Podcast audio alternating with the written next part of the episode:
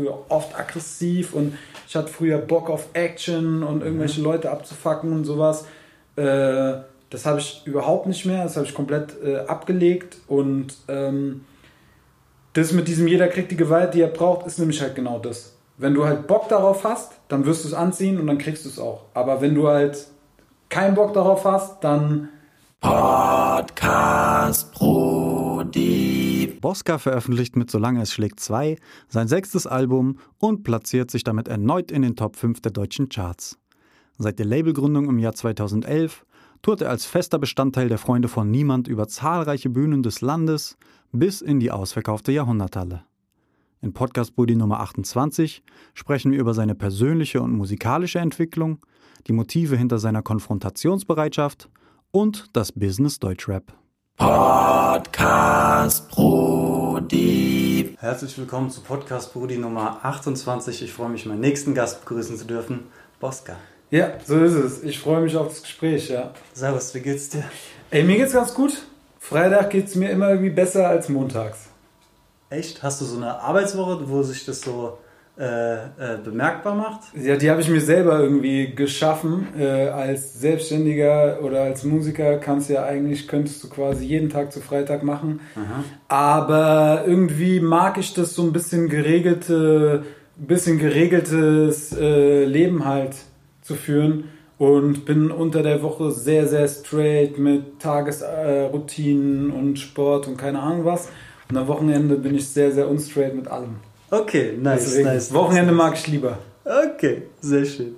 Äh, bevor wir ein bisschen äh, genauer auf dein Album eingehen, äh, Solange es schlägt 2, ist jetzt vor gut einem Monat äh, rausgekommen, ähm, würde ich äh, mit dir gerne ein bisschen allgemeiner über die Hip-Hop-Kultur reden und mhm. über die äh, Stadt Frankfurt. Gerne, und ja. ähm, genau mit der, mit der Hip-Hop-Kultur starten. Ähm, hast du für dich eine feste Definition, was das ist, Hip-Hop? Beziehungsweise, wenn ich dir diesen Begriff an den Kopf schmeiße, was für Assoziationen kommen da bei dir hoch? Welche Begriffe? Also, ich bin ja wirklich noch so ein Hip-Hop-Kind, ähm, weil durch, sage ich mal, in meiner Generation war das schon so, dass es auch noch sowas gab wie eine äh, Hip-Hop-Szene. Ja? Also für mich war Hip-Hop immer irgendwie so ein so ein, hatte immer so einen gewissen kulturellen Aspekt, ja, mit so einem Ding so irgendwie, dass halt verschiedenste Leute aus verschiedenen Subgenres, die sich alle irgendwie für so ein bisschen unkonventionellere Freizeitgestaltung entschieden haben, äh, zusammentun und ihren Shit machen. Ja, es ist halt so, ne? Ich meine, äh, früher äh, halt auch äh, mit seinen Zeit Graffiti-Sprüher oder äh, DJs Breakdance oder halt dann eben auch Rap also als ich halt noch jünger war, sag ich mal, war das auf jeden Fall, war ja Rap oder gerade auch deutscher Hip-Hop war jetzt noch nicht so krass äh, in, der, in der Jugendkultur drin. Ja, also das musste man sich schon sehr spezifisch halt aussuchen. Und ähm, da war es halt schon auch so, dass so so dass so Hip-Hopper irgendwie zusammengehalten haben und irgendwie so für so ein Ding standen. Da gab es auch so gewisse Werte, die gefühlt halt wichtig waren es gab halt auch so Dinge wie Veranstaltungen, wie so klassische Hip-Hop-Jams halt, ja, wo auch dann manchmal ja auch größere Acts aufgetreten sind, sowas, um halt irgendwie zusammenzukommen. Und das ist für mich einfach noch das, was ich halt mit Hip-Hop verbinde, meine Assoziation, ja. Ähm, ich habe das Gefühl, heutzutage gibt es es in dieser Form eigentlich nicht mehr. Mhm. Ähm, es gibt halt Rap, es gibt ja auch nach wie vor Sprüher und, äh, und auch, die, auch die anderen Kulturen. So DJs habe ich das Gefühl, sind so ein bisschen am, am, am Wegsterben. Also zumindest so die klassischen, die halt auch scratchen können oder so, ja. Und ähm, Breakdance gibt's, gibt's auch, aber es ist gefühlt nicht mehr so, dass sich das, dass das irgendwie so zusammenhält, ja, und zusammen ein Ding ist und die Leute sich gegenseitig kennen und zu supporten, sondern es ist eher so, dass irgendwie jede Sparte gefühlt so für sich äh, bisschen mehr ihr Ding macht und eigentlich aber auch, also nochmal ganz spezifisch halt die Rapper heutzutage eigentlich mit dem Rest gar nichts mehr zu tun haben oder auch da gar keinen Bezug mehr haben. So. Ja. Glaubst du, das könnte sich wieder annähern oder ähm, hast du eine Erklärung dafür, warum das so äh, separiert ist? Naja, das ist halt äh, für mein Gefühl halt schon so, dass es halt natürlich früher alles viel kleiner war mhm. und äh, dadurch, äh, sag ich mal, sich mehr halt auch Interessengemeinschaften daran gebildet haben, weißt du? Weil wenn du gesagt hast, ey, ich bin Hip-Hop oder ich mach Hip-Hop, ich, was weiß ich, ich, ich sprühe, dann war es häufig sehr nah, dass du auch Rap gehört hast, dass du dadurch auch natürlich, dass du, wenn du dann auf irgendeiner Veranstaltung warst, wo Rap war, halt auch automatisch halt mit Leuten ins Gespräch gekommen bist, weil es halt viel kleiner war und die Leute auch viel mehr aneinander interessiert waren, ja. Während es natürlich ja mittlerweile so ist, äh, es gibt Rapper, die spielen ihre erste Tour in irgendwelchen Arenen oder sowas, die haben natürlich mit so einem Kram halt nichts zu tun, weißt du, so, die haben von zu Hause aus vielleicht Songs aufgenommen, sind über, über drei YouTube-Videos mit ihren Kumpels halt berühmt geworden und gehen bei Spotify durch die Decke mhm. und haben natürlich halt mit, mit diesem, generell ein Hip-Hop-Ding, was es für mich ist, halt gar nichts zu tun, was auch nicht zwangsweise schlimm ist oder sonst was, einfach nur so eine Feststellung. Ne?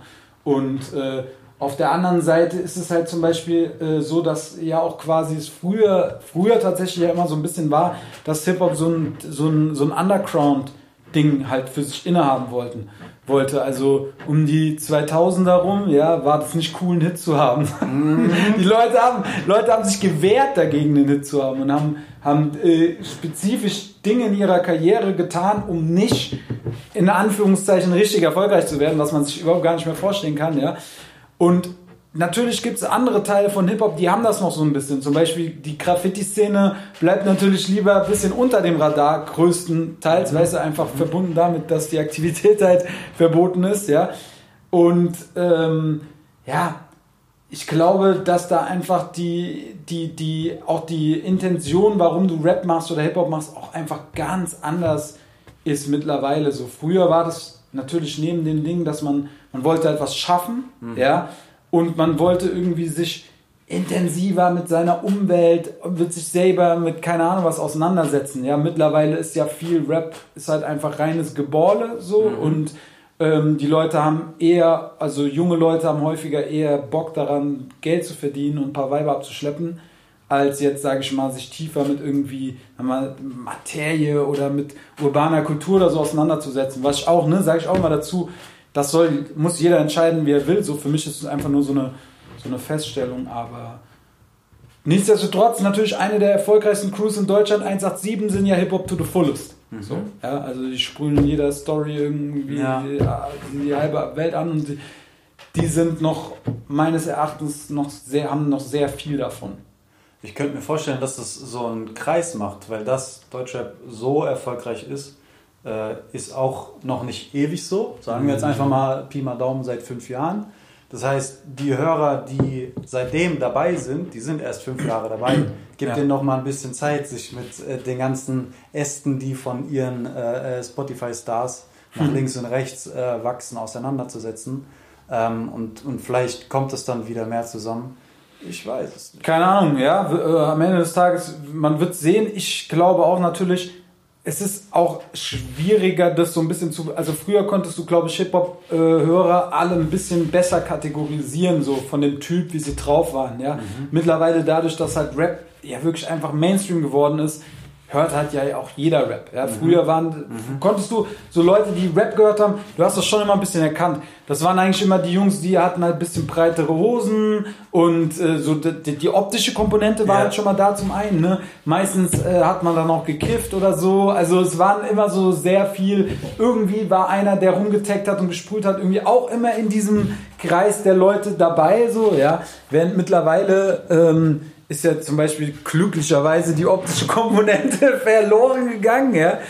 Ähm, und es ist halt, es ist einfach, es ist einfach ganz anders geworden. Ich würde mir wünschen, wenn natürlich es wieder ein paar mehr Leute gibt, die mehr noch dieses, diese anderen Dinge einbeziehen. Also wir machen das ja auch, also wir haben ja immer DJ mit dabei auf Tour, wir haben in den Videos auch immer Sprüher und Leute und so, ja, weil wir das selber feiern. Und wir halten da ein bisschen die Fahne für oben, ohne das jetzt so auf in so einem oh, Backpack-Hip-Hop-Kontext äh, zu tun. Okay, ihr habt euch schon äh, die, die, eure Choreo überlegt fürs nächste Musikvideo, dann könnt ihr den Tanz auch noch mit einbauen. Ja, ja, ja, ja. Naja, aber ich so meine, wir haben, wir haben ja schon öfters auch äh, Breaker oder, ja. oder tanzende Mädels in Videos gehabt so und äh, sind auch zum Beispiel mit, äh, mit äh, dem P-Soul quasi aus, ich weiß nicht, sagt der dir was? Aus Feedback, die, das Problem ist, ich bin mit diesen Begrifflichkeiten so schlecht, die äh, machen auch da bei diesen riesen Breakdance-Meisterschaften in Frankreich mit und mhm, sowas. Mhm, mhm. ähm, also da gibt es schon auch Leute, die sehr erfolgreich sind. Das hat, ist halt hier leider in Deutschland ist das auch so sehr so eine Kultur für sich. In Frankreich zum Beispiel ist äh, dieses Breakdancen auch riesengroß. Mhm. Also da füllen die Events wirklich so Riesenhallen. Mhm. Ja, Wege habe ich mal auf einem äh, auf so einem Dance Battle gesehen in Friedberg in so einem genau. Jugendhaus. Das ja, ich war auch mal, ich war auch mal, ich war auch mal da in äh, Friedberg, auch okay. auf so einem Dance Battle, ja. Das okay. sind die Jungs da. Ja, aber ich, ich will irgendwann Deutsch Rap, äh, deutsche Rapper Choreos tanzen sehen. Da oh freue ich Gott. mich schon drauf. Ja, der Vega, der Vega, der kann, hat ein, zwei, der hat früher, glaube ich, ein bisschen Breakdance gemacht. Der hat noch, wenn er angetrunken ist, Alter, angetrunken. angetrunken immer das Wort für rotzevoll. wenn er angetrunken ist, dann tanzt er dir auch mal. Kann er, die Schlange kann der noch, Alter. Uh. Ja, ich kann, oh, ich bin richtig unbegabt. Ich kann gar nichts. Ich kann ein paar schnelle Schnitte und dann, dann ja, ja. das. Sehr gut. Ähm, lass uns den Bogen spannen zu Frankfurt. Mhm. Ähm, du bist in Wiesbaden geboren, genau. wenn ich das richtig ja. mitgeschnitten habe. Ähm, wie kommt es, dass Frankfurt dann so einen, einen, einen großen ähm, äh, Stellenwert in deinem Leben, in deiner Musik äh, spielt? Wie kam es dazu? naja, gut, erstens mal ist es natürlich halt sehr nahegelegen, so mhm. durch die Stadt.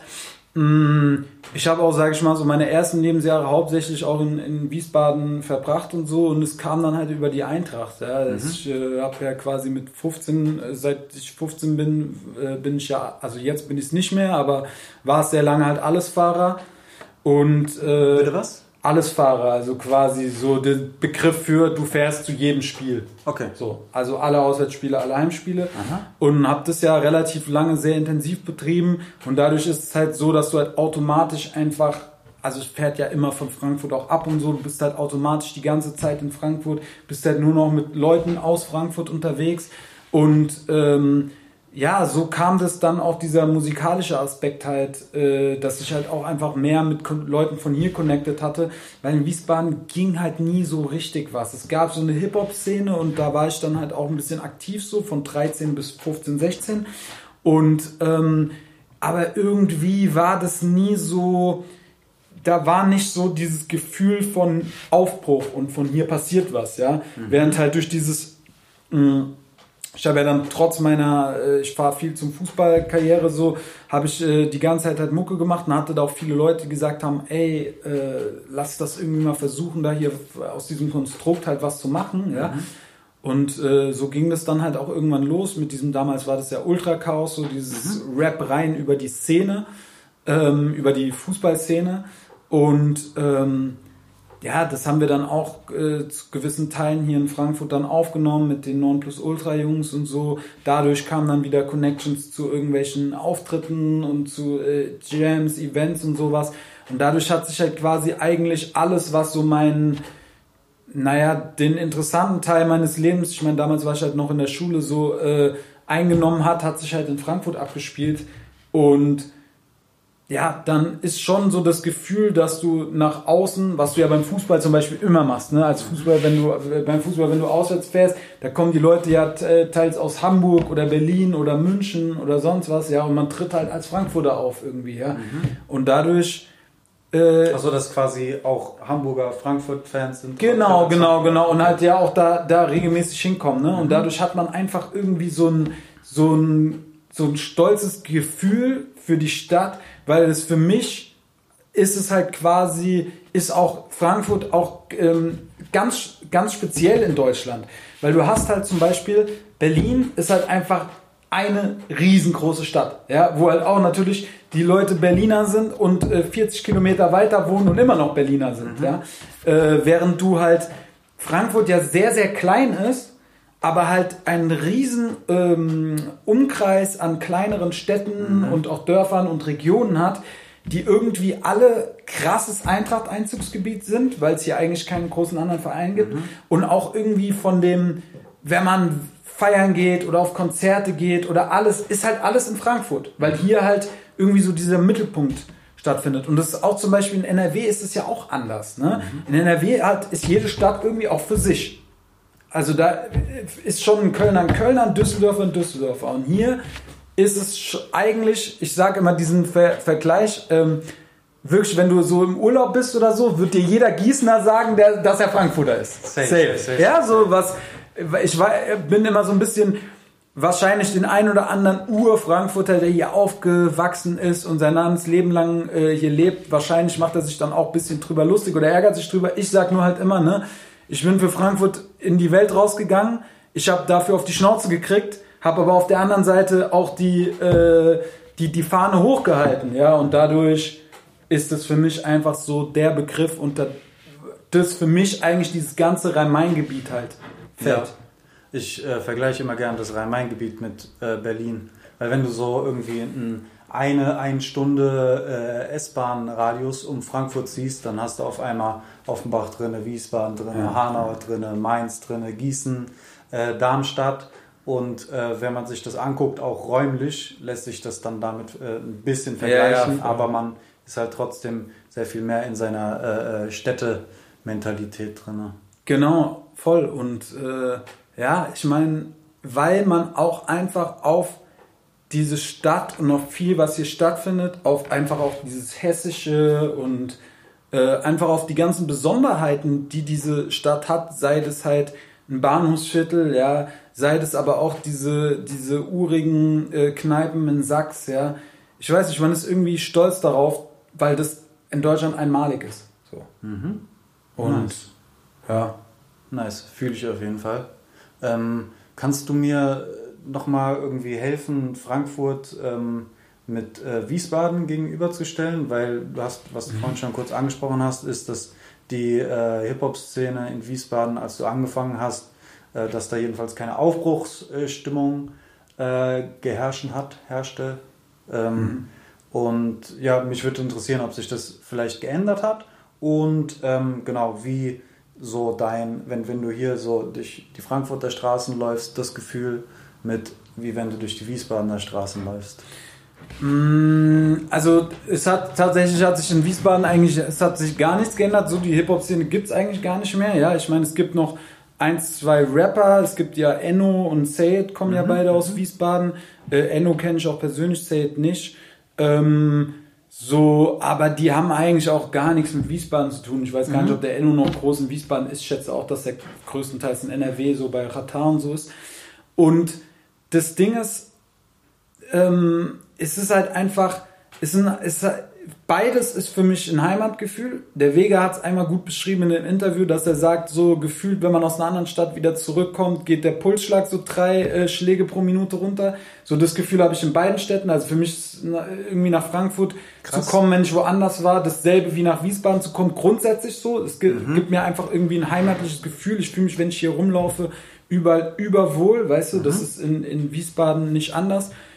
Ich mag die Leute, ehrlich gesagt, in Frankfurt ein bisschen mehr. Wiesbaden ist so, ist in vielen Belangen so ein bisschen sehr eingeschlafen. Die Leute sind sehr eingesessen in dem, was sie haben. Du hast viele Snobbys und äh, ja, keine Ahnung. Ich wohne da. Ich finde es prinzipiell von der ähm, von der Stadt her ist es sehr schön. Es ist eine sehr schöne Stadt. Du hast sehr viel Ruhe auch. Ja, mhm. das ist was, was ich äh, mittlerweile auch brauche im Gegensatz zu viel Trubel, den ich äh, den ich äh, außerhalb von Corona auch äh, in meinem Leben so habe, ja.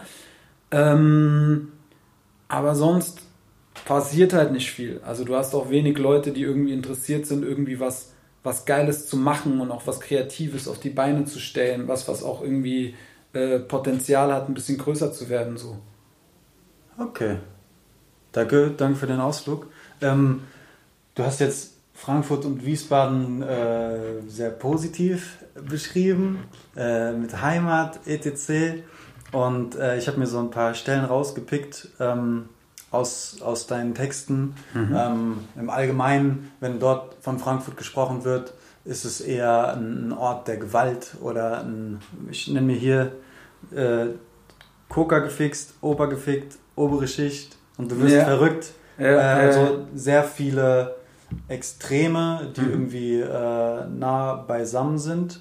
Ähm, wie, wie, wie, wie kommt das zusammen? Also auf der einen Seite, dass, dass dieses Bild ist in ja. der Musik und äh, quasi auf der, auf der Tonspur hier gerade dieses positive äh, Heimatgefühl. Ja, äh, naja, also du wirst, äh, du wirst halt lachen. Ich fühle mich auch so ein bisschen manchmal in dieser Asozialität äh, zu Hause so. Ich mag mhm. das. Also ich bin auch gerne im Viertel irgendwie unterwegs. Mhm. Also für mich ist das nichts Bedrohliches oder so. Ja, ich, ich mag das irgendwie in so einem Treiben zu sein, wo halt die Leute einfach, einfach ein bisschen geisteskrank sind. So. Mhm. Da fühle ich mich, ich fühle mich einfach in so einem in so einem, äh, in so Unruhezustand irgendwie fühle ich mich wohl, so, das, also fühle ich mich wohler als, ich sage immer, weißt du, ich sitze lieber im, im, äh, im Moseleck und irgendwelche verrückten Typen kommen rein, keiner weiß, was werden sie tun und sowas, aber irgendwie ist mir diese Situation lieber, als zum Beispiel in so einer Edelbar zu sitzen,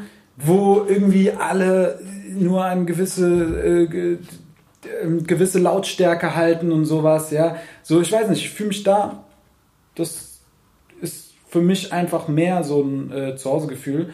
Das zum einen und zum anderen sind es natürlich einfach ganz klar Sachen, die halt in deinem Leben stattfinden. Vielleicht mhm. einige Sachen, also gerade jetzt so die Gewaltgeschichten halt eher in einem früheren Teil meines Lebens mhm. so.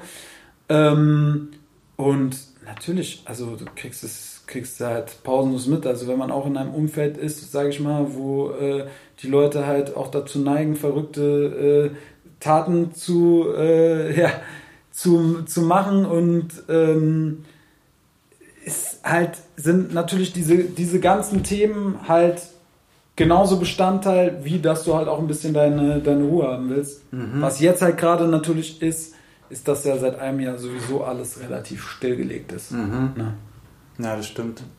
Was ich halt wahrnehme, ist, wenn man rauszoomt und guckt, welche Musiker aus Frankfurt und Umgebung irgendwie die Stadt repräsentieren und nach außen tragen, da sagt niemand oder ganz selten oder äh, jedenfalls nicht prominent, äh, Frankfurt ist eine coole Stadt, Frankfurt ist Multikulti, hier ist zu Hause, 50% der Stadtfläche ist grün und dadurch entsteht halt ähm, so ein, so ein, so ein, so ein Twist, würde ich mal sagen. Also Aber das macht ja jede, also das macht ja natürlich jede Stadt. Das macht ja, äh, das ist natürlich auch ein Rap-Ding, ne? Ich meine, ich finde, Rap muss hart sein und ich finde, Rap muss, muss einfach auch, muss einfach auch laut sein und muss einfach auch ein bisschen mehr die, das Dreckige und Ekelhafte, weil das halt nun mal diese Sprache ist es ist am Ende des Tages, ja, versucht natürlich jede Stadt zu sagen, ey, wir sind die geilsten, wir sind die krassesten, weil das mhm. natürlich halt im, im Rap halt äh, der, der ähm, die Art ist, wie du das halt machst, ne? Mhm. Ist ja auf der anderen Seite in Berlin auch so, ne? In Berlin äh, sagen auch, Berlin ist hart, Berlin ist dies, Berlin ist das. Auf der anderen Seite, jeder, der schon mal öfters in Berlin war, weiß, naja, eigentlich ist ein Großteil von Berlin ist eher hip und äh, wir haben ja auch viele Parks und halt auch viel, äh, viel Hippie-Tum und so, was da mhm. stattfindet. Weißt du, so, das ist wahrscheinlich mehr das, was du da mitkriegen wirst, als jetzt die Kriminalität direkt. Ne?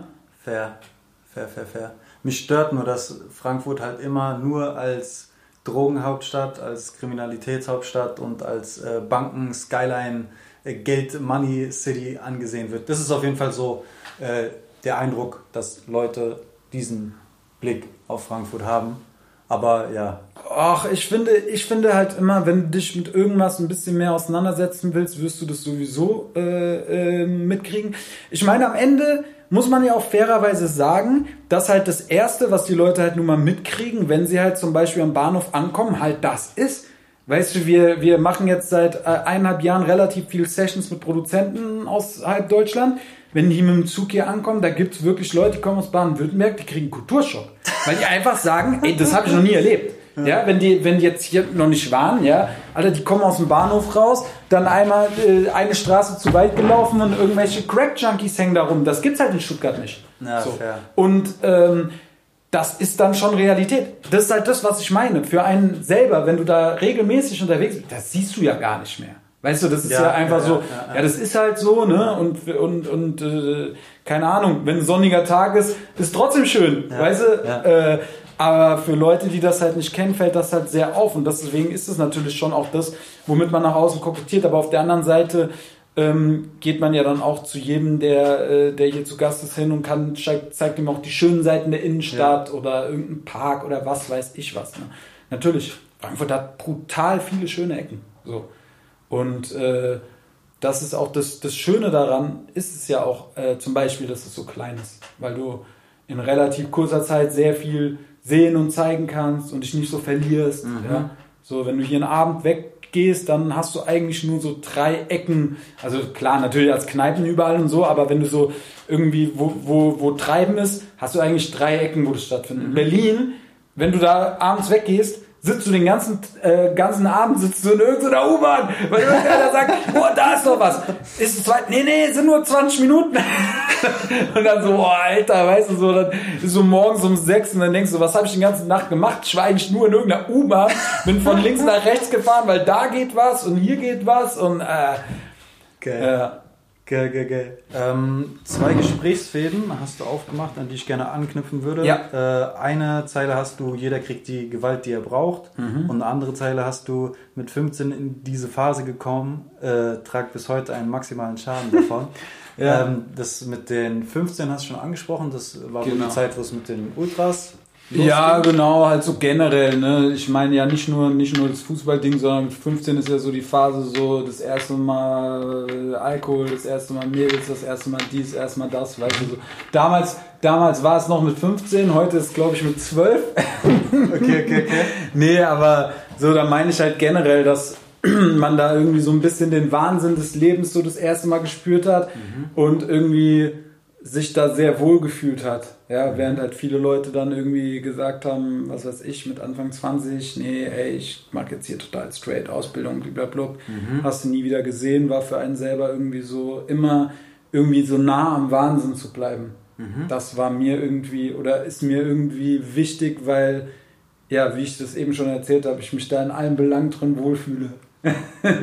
ich finde es find ultra faszinierend, weil ich das im ersten äh beim ersten Hören oder beim ersten Blick auf jeden Fall nicht geschlussfolgert habe, weil wenn du sagst, ich trage einen maximalen Schaden davon, wenn ich sage, ich habe maximalen Schaden, dann glaube ich, würde ich das irgendwie äh, negativ konnotieren. Ja, Richard, also für mich ist das irgendwie so ein, so ein geiler Schaden, ne? weil man nimmt natürlich schon, also was heißt so ein Schaden? Du, es gibt halt schon natürlich viele Sachen, die du, die du da mitnimmst, weil auf der einen Seite findet, äh, findet, sage ich mal, in so einem Leben, wo du die ganze Zeit auf Action bist und so, irgendwann so eine krasse emotionale Abstu äh, Abstumpfung statt. Also mhm. das habe ich bei mir und vielen in meinem Freundeskreis halt festgestellt. Weil wenn du quasi dich die ganze Zeit zwischen krassen Euphorien mhm. bewegst, ja, und dann irgendwie den Tagen danach ist es oft so, dass du halt sehr irgendwie so in so ein Loch reinfällst und holst dich dann wieder mit der nächsten krassen Euphorie wieder raus, weißt du? Und das führt dazu, dass du in vielen Belangen irgendwann sehr stumpf werden kannst, ne? Mhm. Und auf der anderen Seite, klar, man wird halt schon in vielen Taten, die man tut, es muss halt immer irgendwie noch verrückter sein und irgendwie noch mehr so da. Voll, das ist halt das, was passiert, weißt du? Und ich, ich liebe das. Gerade aktuell nutze ich Corona, um wieder hier und da so ein bisschen äh, so die Mitte zu finden. Mhm. Ja, weil so geht es natürlich nicht äh, für immer weiter. Aber genau, ich finde, ich mag Leute, die einen kleinen Schaden haben. Einfach so im positiven Sinne. Weißt du, weil das sorgt oft dafür, dass du halt eben bereit bist, unkonventionelle Wege zu gehen. Mhm. Und zu sagen, ey, ich mach das, das und das jetzt. Sei es, ey, ich werde mein Leben lang, bleibe ich Fußball-Ultra mhm, oder mhm, ich, mhm. oder ich werde Rapper oder ich werde Sprüher oder ich äh, hab Bock, einen Podcast groß zu machen mhm. oder sowas, ne? dazu gehört halt einfach so eine gewisse Verrücktheit, weil äh, natürlich 100.000 Leute dir sagen werden, ja, muss ich was Richtiges mhm, machen. Mhm, so, ja. Okay. Okay, jetzt, jetzt kann ich es einordnen. Danke dir. Bitte. Ähm, äh, die Zeile, die ich vorhin schon erwähnt hatte, äh, jeder kriegt die Gewalt, die er braucht. Ja. Ähm, Kannst du ein paar Sätze dazu sagen, beziehungsweise mir verraten, welche Gewalt du brauchst? Ah, also bei mir ist es so unterschiedlich. Äh, ich brauche ehrlich gesagt in den letzten Jahren, ich brauche nicht mehr äh, viel Gewalt. Also ich, äh, ich gehe halt boxen mhm. und das macht mir auf jeden Fall auch Bock und ich mache es auch nicht aus einem Gewaltaspekt, sondern mhm. einfach aus einem sportlichen. Aber für mich ist das irgendwie so ein Ding, wo ich, weiß ich nicht, ich habe, ich trage wenig Aggression noch in mir rum. Das habe ich früher sehr viel gehabt. Ich war früher oft aggressiv und ich hatte früher Bock auf Action und irgendwelche mhm. Leute abzufacken und sowas. Äh, das habe ich überhaupt nicht mehr. Das habe ich komplett äh, abgelegt und ähm, das mit diesem jeder kriegt die Gewalt, die er braucht, ist nämlich halt genau das. Wenn du halt Bock darauf hast, dann wirst du es anziehen und dann kriegst du es auch. Aber wenn du halt keinen Bock darauf hast, dann gibt es auch. Also dann wirst du höchstwahrscheinlich auch nicht in, oder seitdem du hast krasses Pech und so, wirst du aber höchstwahrscheinlich nicht in Situationen bringen, die dich dazu verleiten, entweder Gewalt auszuüben oder Gewalt ausgesetzt zu werden. Ah, okay. Das ist dann quasi, äh, jeder kriegt die Gewalt, die er braucht, so, so eine Art äh, Gesetz der Anziehung umformuliert. Genau. Ah, okay. Ja, ja. Freunde von niemand Gesetz der Anziehung. Ja, voll, voll. Ja, jeder, jeder kriegt es halt, wie er es braucht. Ne? Es gibt halt Leute, du siehst, also ich weiß halt nicht, wie es bei dir im Leben ist, ne? aber man sieht es immer an Leuten. Die Leute, die halt sehr laut sind und immer Bock haben auf Action, ja, die fetzen sich auch die ganze Zeit. Mhm. Ja, und die Leute, die halt sagen, nee, das ist nichts für mich und sowas, die haben eigentlich auch nie Probleme.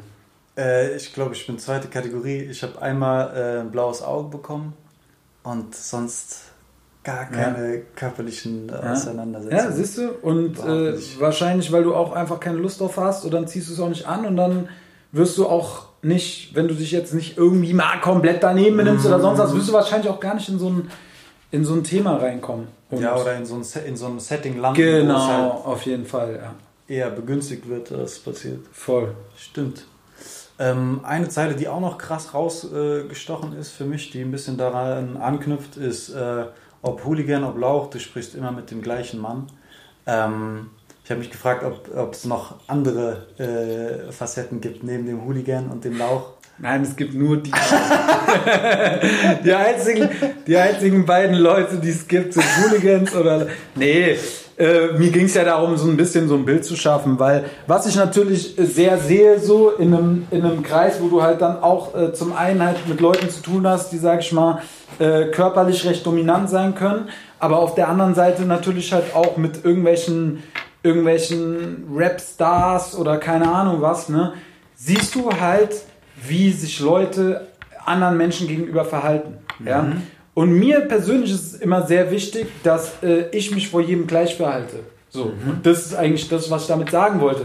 Mir ist vollkommen egal, ob der vor mir sitzt jetzt der krasseste Motherfucker aus äh, sonst wo ist, weißt du, oder ob es einfach irgendein, irgendein kleiner Typ, keine Ahnung was ist. Wenn jemand freundlich zu mir ist, dann bin ich freundlich zurück. So, das ist das, was ich sagen wollte, weil ich das oft genug gesehen habe, dass es Leute gibt, die da Unterscheidungen machen. Ja?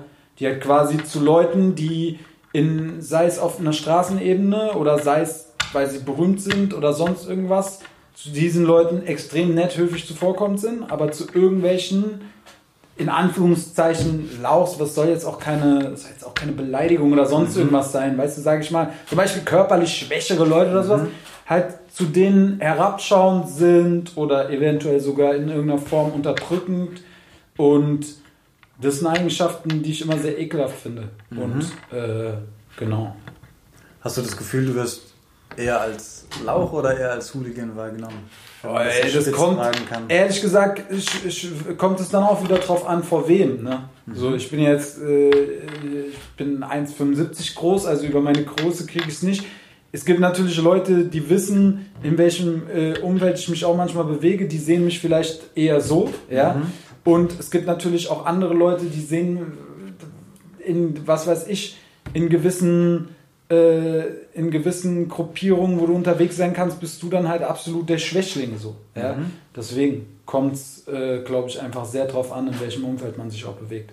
Das ist sowieso immer so. Das ist so ein Thema, das hatte ich auch schon mal in einer anderen Zeile so irgendwie, äh, erst bist du high und danach kommt noch ein größerer Fisch. Das ist was, was ich oft beobachte. Dass halt quasi Leute sind, sage ich mal, in einem gewissen äh, Setting halt sehr stark, dann kommen sie in ein anderes Setting, wo krassere Leute sind, da sind sie dann auf einmal schwach, weißt du so, und was bist mhm. du dann? Bist du stark oder schwach? Am Ende des Tages ist für mich nur das, was ich damit sagen will, mir persönlich ist es scheißegal. Und mir ist auch scheißegal, wie mich die Leute wahrnehmen. Mhm. Weißt du, ich will, dass die Leute über mich sagen, dass ich, dass ich höflich bin, dass ich korrekt bin, dass man gerne mit mir rumhängt. Mhm. Ja? Mir ist es scheißegal, ob jemand denkt, ob ich hart bin oder ob ich mhm. laut bin oder das ist für mich kein Bewertungskriterium dafür, ob jemand jetzt ein cooler Mensch ist. So. Okay. Ja. Ja, fair. Sehr nice. Ähm, du bist nicht alleine unterwegs, wenn du deine musikalischen äh, äh Pfaden nachgehst. äh, das Freunde von Niemand Camp. Ähm, bei der Recherche ist mir aufgefallen, so dass dein Debütalbum Fighting Society 2011 Elf, ja.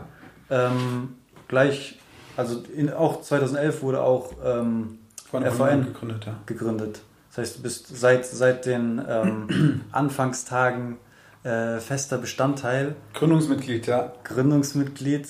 Ähm, mich würde interessieren, ob sich äh, die Geschwindigkeit, mit der du dein Leben wahrnimmst, äh, seitdem geändert hat. Weil das auch ein Motiv ist, was oft äh, kommt in den Texten. Also sei es von der, der, der schneeweiße Sportwagen, sei es Highspeed, sei es hart ja. und schnell. Ja, ja, ähm, hat sich die Geschwindigkeit, mit der du irgendwie dein Leben lebst oder das wahrnimmst, äh, verändert? Voll, auf jeden? Fall. Also die Sache ist natürlich, äh, das stellt ja sowieso jeder fest, je älter du wirst, desto schneller geht gefühlt die Zeit einfach um. Mhm. Was wahrscheinlich einfach daran liegt, äh, dass halt quasi die äh, vergangene Zeit halt einfach immer mehr wird und also ich krieg das jetzt, ich bin immer ganz schlecht in solchen mathematischen Dinge zu umschreiben, aber es hat ja was damit zu tun, dass man quasi immer mehr Zeit schon hinter sich hat und dadurch quasi die einzelne Minute oder Stunde immer weniger Wert mhm. hat. So äh, mal ganz salopp das jetzt gesagt. Ne?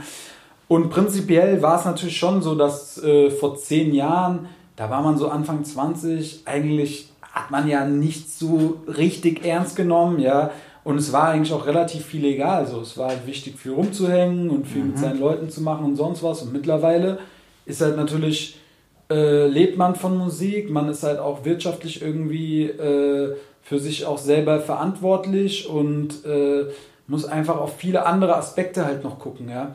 Und dadurch ist es schon so, dass die Geschwindigkeit gefühlt sehr zugenommen hat, was nicht, also was meistens leider ein bisschen negativ ist, so, weil es mir zum Beispiel sehr schwer fällt, mal zu chillen oder mal zu sagen, jetzt nach dem Album, ich habe auch die ganze Zeit jetzt schon wieder Sessions und mit dem Studio und sowas, weil ich mir als denke, oh, mehr machen, weitermachen, bloß mhm. jetzt keine Pause reinkommen lassen. Wahrscheinlich wäre es gesünder, mal irgendwie zwei Wochen mal wirklich richtig zu chillen, was aber mir voll schwer fällt, weil ich, weil ich sehe dann andere Leute, wie sie dann ackern und habe so das Gefühl, alles rast so an einem vorbei, mhm. während man selber, ja, und was sind zwei Wochen? Eigentlich, mhm. eigentlich nichts, ne? So sollte es sein das hat sich halt schon verändert. Ich habe, also oder bin mir auch sehr sicher, dass das natürlich insgesamt halt mit den Lebensumständen durch Internet, durch mhm. Instagram etc. zu tun hat, weil man permanent auch damit konfrontiert ist, andere Leute bei den Sachen zu sehen, die man vielleicht gerade nicht macht, aber und dann das Gefühl kriegt, dass man das machen sollte. So gerade wenn man sich, ich beschäftige mich viel mit Rap, ich beschäftige mich viel mit Sport und auch mit gewissen Seiten äh, mit Ernährung. Was sehe ich in meinem Instagram natürlich, weil das natürlich checkt natürlich schon, was ich gut finde, ja. Und wenn ich dann so durch diesen, wie heißt denn das, durch die Startseite da, Ding mhm. scroll, sehe ich die ganze Zeit nur Leute gegen Pratzen hauen und Workouts machen und sich gesund ernähren und äh, im Studio und denke mir, nein, ich muss viel mehr. So, ja, das ist halt, ähm, ja, man sollte es dann wahrscheinlich konsequenterweise dann auch mal das Handy weglegen. Und ich glaube, dann würde sich vieles entschleunigen. Ja, ich finde krass, dass das so in beide Richtungen ausschlagen kann. Ich habe mal eine Zeit lang so äh, kleine Trainingsvideos in meine Instagram Stories gepackt mhm. und dann hat mir ein Dude geschrieben, ey, cool, hat mich inspiriert, ich habe jetzt hier am Flughafen auch eine Stretching Session eingelegt wie ja. dir. Da war ich so, ah, cool. Auf der anderen Seite kenne ich das Phänomen, was du gerade beschrieben hast, nur zu gut. Äh, das ist, glaube ich, sogar stärker. Also, dass man die ganze Zeit sich dann vergleicht und denkt so, fuck alle, alle sind Models und arbeiten so mit äh, einer Hand hängematte ja, Homeoffice auf, auf äh, Ibiza oder was? Ja, ja, äh, weil das ist, sind halt äh, die Extreme und man kriegt ganz viele Extreme reingebuttert, äh, flippt es in seinem Kopf zu einem Normal und mhm. messt sich dann daran und dann mhm. gibt es so ein ich, I know that struggle. ja, ja, voll. Ja, shit. Egal. Aber was äh, von dieser Geschwindigkeit, die auf jeden Fall immer noch in der Musik ähm, hörbar ist, jetzt ähm, in deinem Leben sich mittlerweile wieder ein äh, bisschen anders gestaltet. Ähm, und du hast schon das Geschäftliche äh, angesprochen. Ähm, weil ich denke mir so, okay, wenn man Geschäfte aufbaut, dann braucht man viel Geduld und man braucht einen langen Atem und man macht Strategie. Und dann habe ich mich kurz gefragt, so, äh, ist das vielleicht ein Konflikt, weil beides war in der Musik äh, zu finden. Einmal mhm. diese Geschwindigkeit ja. und dann explizit diese Line, so erst baue ich mir einen Namen und dann ein Geschäft auf. Mhm. Funktioniert das? Läuft das parallel? Ist das abwechselnd? Ja, also normalerweise halt sogar noch mehr. Es ist halt gerade viele von den Themen, über die wir reden, sind natürlich äh, ist so ein bisschen schwierig, weil zurzeit einfach sehr viel sehr anders ist, ja, auch mhm. gerade was, was Geschwindigkeit angeht. Ne? Mhm. Gerade ist alles stillgelegt. Normalerweise spielen wir 30 bis 50 Konzerte im Jahr, fahren dann noch irgendwie viel zur Eintracht, haben dann noch irgendwelche Events quer übers Land verteilt mhm. und machen hier mal nach London, da mal irgendwo hin, ja. So, dieser Speed ist halt, äh, ist natürlich halt komplett auf Null runtergefahren. Mm, und das Ding ist halt mit der wirtschaftlichen Seite ist es natürlich halt auch, hat sich halt auch geändert, weil erstens mal siehst du halt Rapper aus dem Boden sprießen, wie sonst was, ja, permanent. Siehst du irgendwelche Leute, die von jetzt auf gleich sau erfolgreich werden, ja, und du siehst halt auch natürlich dann irgendwie die ganze Zeit Leute erfolgreich, reich werden, hier, dies, das. Dadurch hat sich auch der, der eigene Bezug dazu so ein bisschen äh, gewandelt. So, man wird ein bisschen ungeduldiger und sagt, ey, ich will jetzt schnell viel, ja. Und ähm, das ist halt auch so ein Punkt, wo, wo man sich dann oft selber irgendwie vielleicht ein bisschen bremsen muss. Weil erstens mal ist es meistens natürlich nicht die Realität. Du mhm. siehst halt häufig äh, Leute über Nacht berühmt werden, die zehn Jahre davor es nicht waren. Ne? Mhm. So, ähm, und auf der anderen Seite ändert es ja auch nichts an dem eigenen, an dem eigenen Vorhaben. Mhm. Weißt du? So. Nur manchmal würde man quasi, wenn man jetzt so wie wir, Freunde von niemand, halt einfach seit zehn Jahren halt Mucke macht und auch schon einige Erfolge natürlich auch einfahren konnte, plus wir können alle von Mucke leben etc. und so. Nichtsdestotrotz sehen wir natürlich äh, sehen wir die Zahlen, sehen andere Leute, sehen Leute, die halt deutlich erfolgreicher sind, sind einfach so, dass wir sagen, wir wollen da auch hin und jetzt hier aber mal pronto. Ah, okay, okay, okay, okay. Sehr nice.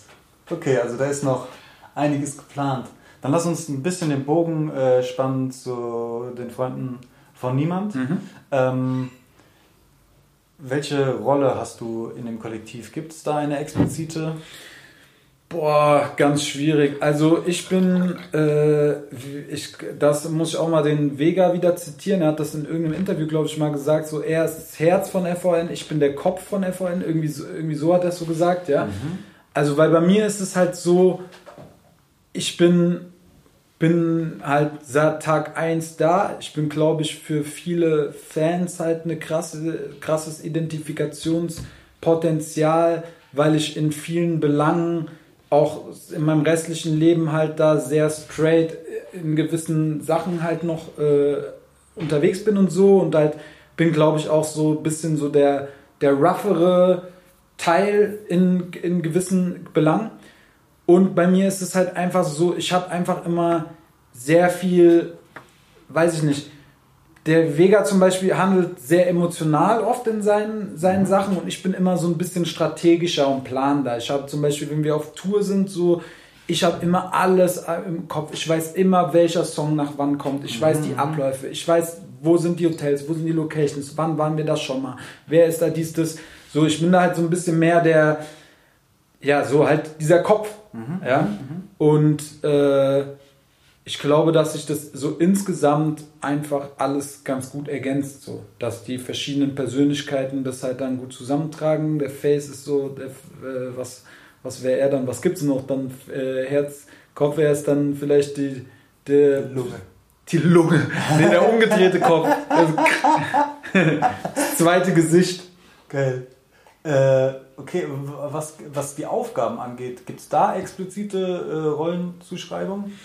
Boah, also ich hab ja quasi eigentlich jetzt mit der mit der Labelarbeit, wie jetzt Merchandise, Büro und sowas, habe ich jetzt nicht so viel zu tun. Also ich bin auch in erster Linie halt Künstler.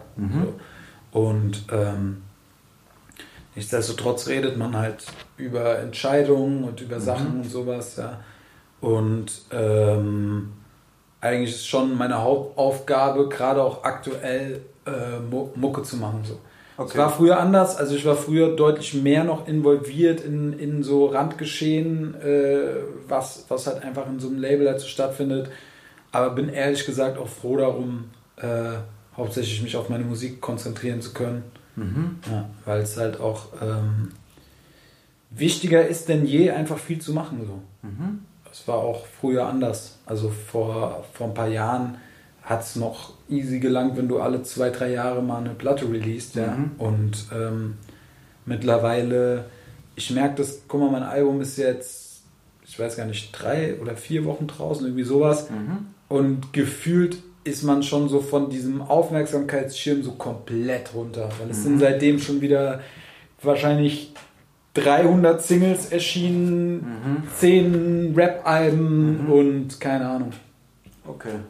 Ja, ich habe das ein bisschen mit dem äh, Hintergrund gefragt, dass du ja auch ähm, Audio Engineering Genau, äh, genau, genau. gemacht hast. Genau, ich habe auch viel gemixt von uns, mache mittlerweile weitestgehend noch meine Sachen und äh, jetzt mal gucken, wie es beim Face-Album ist. Aber da mache ich auch nicht mehr so viel. Ja. Okay.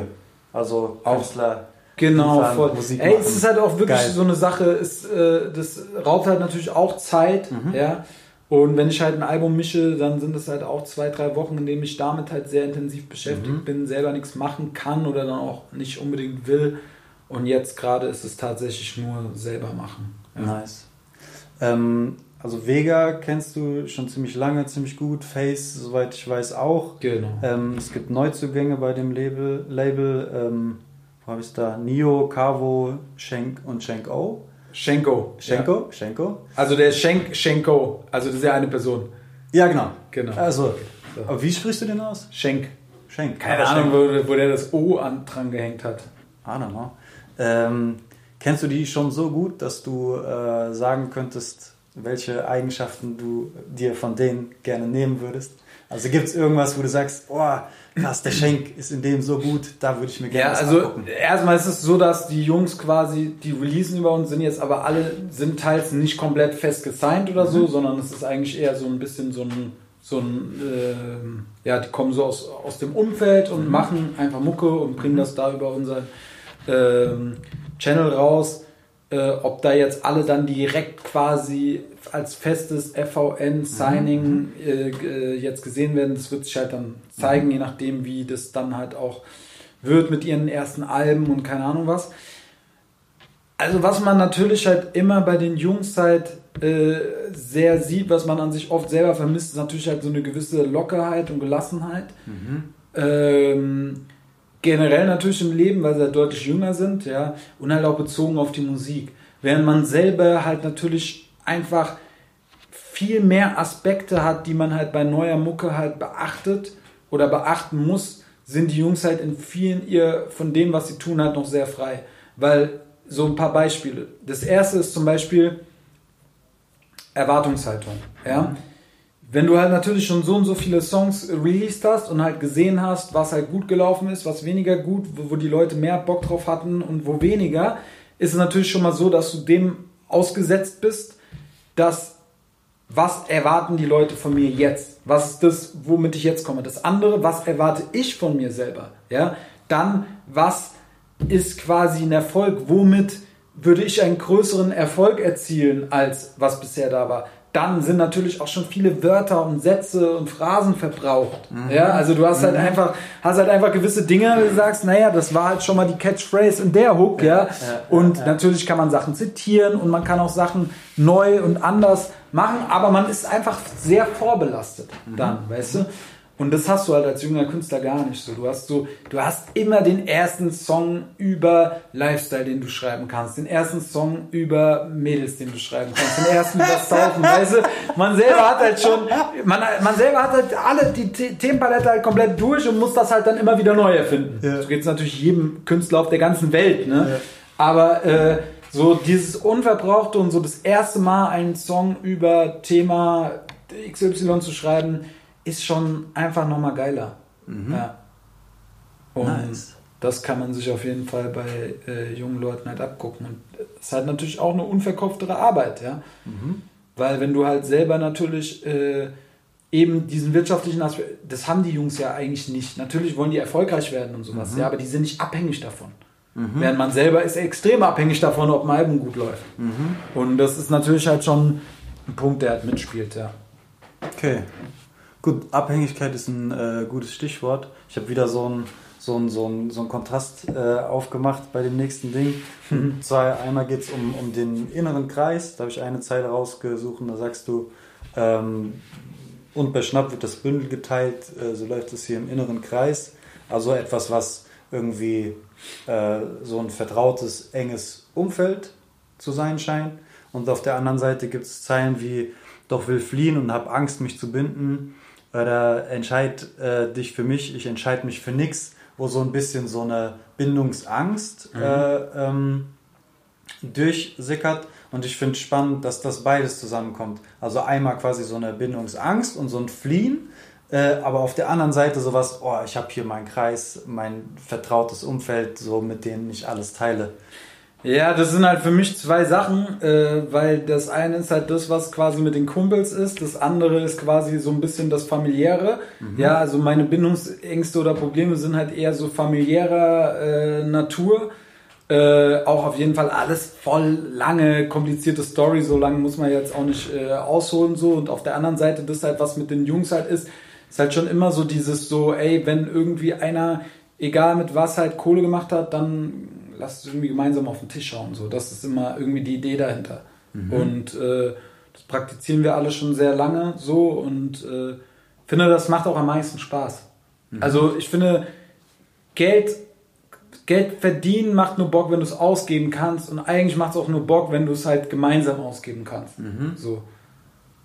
Ja, dann, dann ist quasi der, der Modus so ein ähnlicher, den man teilt und man hat dann quasi die Sicherheit, darin, dass auch noch andere Leute sind. Das heißt, wenn so dein Bündel. Im besten Fall, im besten Fall ist es so, bei manchen Leuten, äh, jetzt nicht im innersten im inneren oder im engeren Kreis, ja, bei manchen Leuten ist es nicht so, aber es ist auch egal. Also ich fühle mich gut dabei. Also wenn ich äh, mit irgendwas gut Kohle verdient habe und man kann es an irgendeinem Abend auf den Tisch schauen, macht mir das einfach Bock. So. Mir macht es auch Bock, Leuten dann auszugeben und zu sagen, ey, geil, so. Mhm. Das fühlt sich für mich gut an. Cool. Weil, wenn, wenn ich mir das von außen angucke, dann wirkt das alles sehr tight und sehr eng und verbunden und wie so ein festes Kollektiv. Und äh, mhm. du bist jetzt schon mindestens zehn Jahre äh, unter der Flagge äh, unterwegs. Ja. Und das ist halt ähm, ein ne, ne krasses Commitment. Ähm, siehst ja. du dann äh, in so einem Commitment auch wieder Freiheiten, die sich ergeben, eben dass du sagst, okay, das ist mein Steckenpferd, darauf konzentriere ich mich und alles andere ist erstmal weg? Ja, natürlich. Also ich meine, generell ist es halt einfach sehr geil, wenn du halt in so einer Crew oder in einem Umfeld auch bist, wo du halt mit den Leuten sehr lange bist, weil du einfach da so viel schon durch hast, im Negativen wie im Positiven, dass du äh, dich einfach halt zu 100% auf die Leute verlassen kannst, weil du halt einfach weißt, ey, so viele Situationen wurden schon gemeistert. Und mhm. äh, ja, dann, dann weiß man einfach, ey, das hier ist mein, mein Team und da ist alles quasi, was man dafür rein, reingibt, wird man halt auch irgendwie wieder rauskriegen. Und ähm, gibt's nicht häufig, also gerade auch im Rap, ne, wenn du dir das anguckst, so wirklich eine Crew oder Leute, die die über zehn Jahre permanent zusammen rumhängen, das äh, wirst du wenige finden. That's true. Nice. Ähm, eine weitere Zeile, die ich mir rausgeschrieben habe, war, äh, dein Ärger zu meiden war nie eine Option. Ja. Ähm, kannst du mir das ein bisschen genauer erläutern? Hm. Naja, ist auch wahrscheinlich vergangenheitsbezogener, als es äh, als vielleicht jetzt ist. Also der Song handelt ja auch oft, äh, also 9 mm handelt ja auch ein bisschen so von der von der Jugend und so einer Jugendbrüderschaft so, ja, die natürlich auch in vielen Zeilen sehr speziell an unterschiedliche Personen auch gerichtet ist. Manche Zeilen ergeben sich einfach so in dem, mhm. äh, äh, wie es halt für den, für den Song das halt braucht. Ne? Mhm. Aber ähm, ja, tatsächlich war es halt so, dass man halt in seiner Jugend, äh, sag ich mal, nichts gescheut hat und keinem Ärger und keinem Dings so aus dem Weg gegangen ist, sondern mhm. immer irgendwie geguckt hat, oh, wichtig, straight sein, gerade mhm. bleiben, dies, das und so, ja. Irgendwann verflüchtigen sich so ein paar Dinge und man muss jetzt nicht mehr für jede, für jedes Rumgekasper irgendwie Fässer aufmachen. Ähm, aber damals war das halt so, dass man halt einfach Sachen nicht aus dem Weg gegangen ist. Ich habe das äh, noch ein bisschen so weiterinterpretiert, ähm, dass es einfach ähm, irgendwie eine Konfliktbereitschaft ist und jetzt Konflikt nicht zwangsläufig im Sinne von äh, böse oder Gewalt, genau. sondern im Sinne von so, ja. da ist irgendwas, da müssen wir drüber sprechen. Lass genau, das, lass mal hier, das halt da? tatsächlich, ja, es ist schon im großen Ganzen, es ist halt natürlich Ärger, ist natürlich auch ein sehr großes Wort, kann halt mhm. viel bedeuten, aber ja, prinzipiell. Also da, das hat sich auch nach wie vor nicht geändert. Ja, ich meine, äh, äh, ich sag's auch immer wieder, das wäre gelogen zu sagen, äh, okay, wenn man zehn Jahre äh, Brüderschaft und Dings durch hat, so dass man nicht zwischenzeitlich auch mal krass sich in die Haare bekommen hat, mhm. ja, und auch mal Phasen hatte, wo man einfach vielleicht untereinander gewisse äh, Konstellationen nicht so gut funktioniert hatten. Mhm. Nur wichtig ist halt immer, dass man an sich irgendeinen Punkt sucht, bestenfalls hat einen äh, guten, der halt irgendwie, wo man das Gefühl hat, jetzt kriegt man sowas mal aufgelöst, ja, wo man dann einfach drüber quatscht und sagt, ey, was ist denn gerade, ah, das und das, hm, das und das und so und dann schafft man das aus der Welt und dann ist auch wieder gut. So. Ja, nice. Das ist eine gesunde Art und Weise, damit umzugehen. Ist tatsächlich so, ja. Ähm, ich habe oft das Gefühl, dass halt viele Freundschaften und sowas halt aus falschem Stolz einfach zerbrechen. So, mhm. ja. Weil jeder kennt das, dass irgendwie ein Kumpel von einem mal irgendwie Aktion, eine Aktion oder vielleicht einfach mal eine Phase hat in mhm. seinem Leben, wo er in seinen Handlungen vielleicht nicht so ist, wie man sich das selber wünschen würde. Ja. Mhm. Und wahrscheinlich ist man auch selber so. Ja, nur man will es natürlich selber auch nie warm. Und wenn man, wenn man selber so ist, dann kann das zum Beispiel passieren, dass Leute dann ansprechen und sagen, ey, ich habe das Gefühl, du bist gerade momentan verfolgst gerade falsche Ziele oder deine Arbeitsweise mhm. ist vielleicht gerade nicht die richtige. Und dann fühlt man sich natürlich krass vor den Kopf gestoßen, mhm. weil man sich halt sagt, was, nee, ich weiß ja wohl am allerbesten mhm. und so, ne? Und ja, dann ist halt einfach die Frage, sagst du, fick dich, das oder, also in der ersten Instanz sagt man es natürlich meistens und sagt so, ja, und dann ist aber die Frage, wie blickst du darauf zurück? So, was sagst du nach einem halben Jahr? Ja.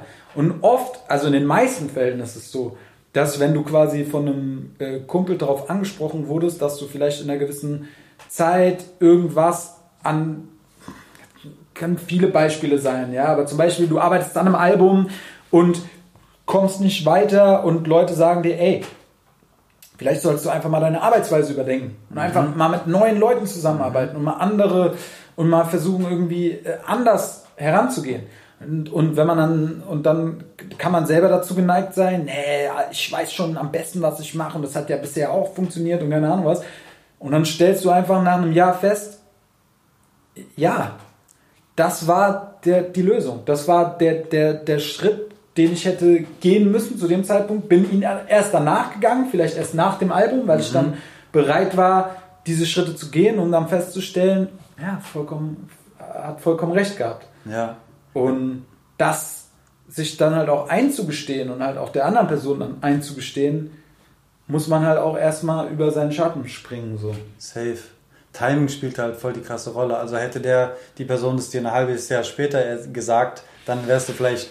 Dann wärst du, ja, ja, voll, weiß ich selber, so, ja, habe ich selber gesehen, ja, aber. Äh, so mäßig und dann auf der anderen Seite so die, die eigene Reaktion. Ich sag mal, wenn, wenn mir ein Kumpel äh, irgendwie was sagt und wir, wir gehen schon lange, ähm, dann sagt er mir das nicht, weil es ihm einmal aufgefallen ist, sondern weil er gemerkt hat, ah, das ist so zwei, drei, viermal passiert. Mhm. Und äh, das versuche ich immer so ein bisschen als Reminder in meinem Kopf zu behalten, dass wenn jemand ist, der mir close ist, nah ist, der mir eigentlich auch wohl gesonnen ist, und wenn dann irgendwas kommt, was vielleicht so klingt, als wäre das äh, irgendwie ein Schlag vom Kopf, so, warte mal, wahrscheinlich will der mir da mal mit was Gutes.